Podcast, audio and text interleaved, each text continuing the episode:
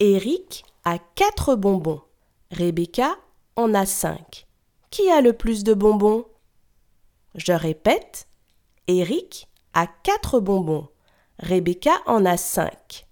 Qui a le plus de bonbons?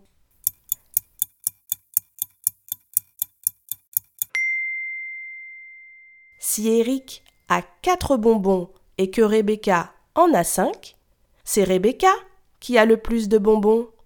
Bravo